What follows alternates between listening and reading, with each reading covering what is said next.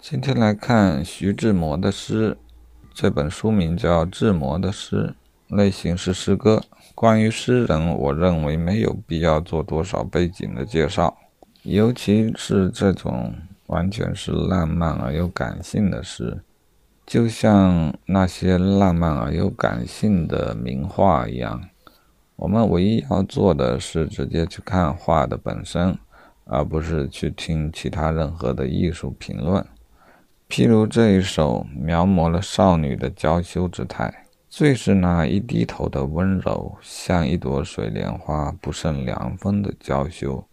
道一声珍重，道一声珍重，那一声珍重里有甜蜜的忧愁。撒尤那拉。又比如这一首《雪花的快乐》，年轻时我也读过，没有为什么，它就是能让人感动。如果没有让人感动，那也没有为什么。雪花的快乐。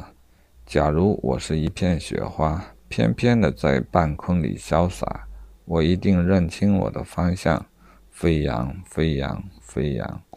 这地面上有我的方向，不去那冷漠的幽谷，不去那凄清的山路，也不上荒街去惆怅。飞扬，飞扬，飞扬。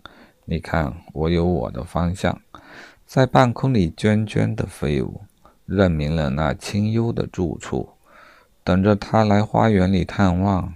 飞扬，飞扬，飞扬！啊，他身上有朱砂梅的清香，那是我凭借我的身轻，凝凝的粘住了他的衣襟，贴近他柔波似的心胸，消融，消融，消融。融入了他柔波似的心胸。